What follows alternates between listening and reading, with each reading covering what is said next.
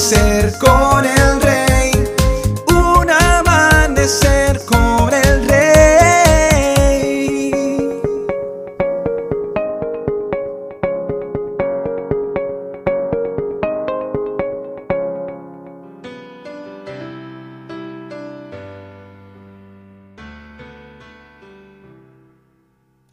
Muy buenos días y bendiciones para todos.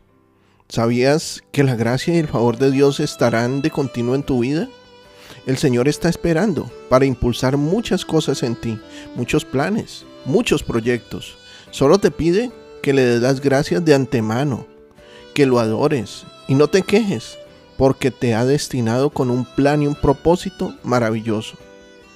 En 2 Corintios 16, 9 dice, los ojos del Señor están contemplando toda la tierra para mostrar su poder a favor de los que mantienen hacia Él un corazón perfecto.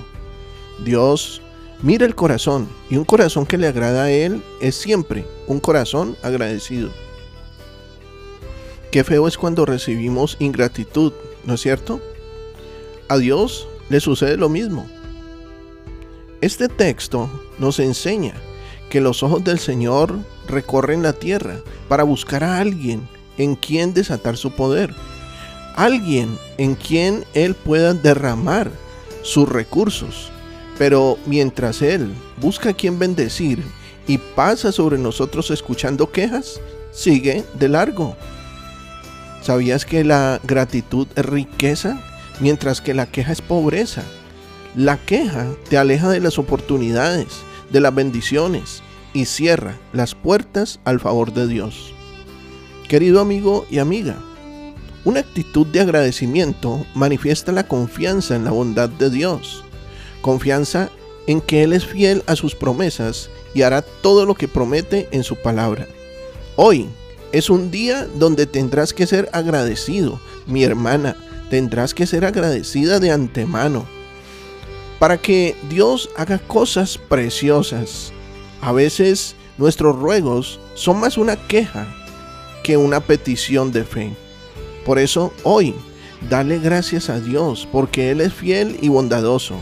De esta forma, tu corazón agradará al Señor.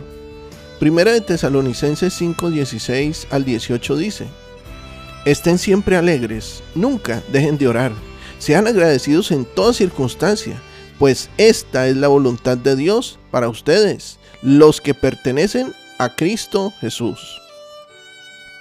Hagamos juntos una oración. Señor Dios Todopoderoso, te doy gracias en este día porque siempre me oyes y eres fiel con tus hijos.